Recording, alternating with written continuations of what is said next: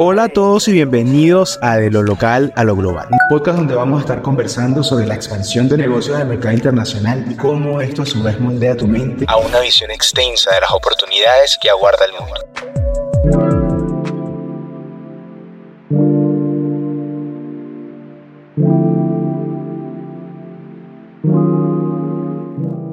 El 29 de enero de 2024 marcó el inicio de la temporada de impuestos en Estados Unidos y el comisario Danny Werfeld nos dio la bienvenida a esta nueva fase con un mensaje que reconocía la vitalidad de los profesionales y preparadores de impuestos en Estados Unidos.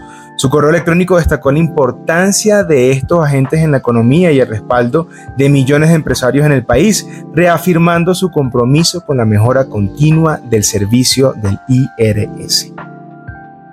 Este 2024 el IRS ha implementado una serie de beneficios que resaltan su compromiso con los contribuyentes y lo más importante, el deseo de facilitar el proceso fiscal. Desde el tiempo adicional en los centros de asistencia contribuyente hasta nuevas herramientas digitales, en este podcast te lo contamos todo. La primera noticia tuvo que ver con el tiempo adicional en centros de asistencia. Hasta el martes 16 de abril los empresarios pueden recibir asistencia cara a cara en más de 250 centros de asistencia al contribuyente distribuidos en todo el país.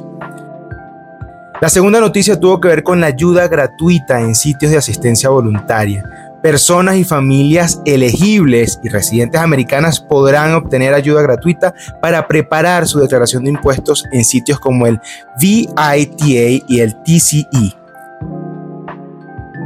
Tercero, una herramienta que sin duda alguna va a revolucionar mucho la industria de servicios profesionales y tiene que ver el Free File del IRS. Por el momento, familias o individuos únicamente residentes americanos que ganen 79 mil dólares o menos en el 2023 podrán utilizar el software de impuestos guiados por Free File en inglés o español sin costo alguno.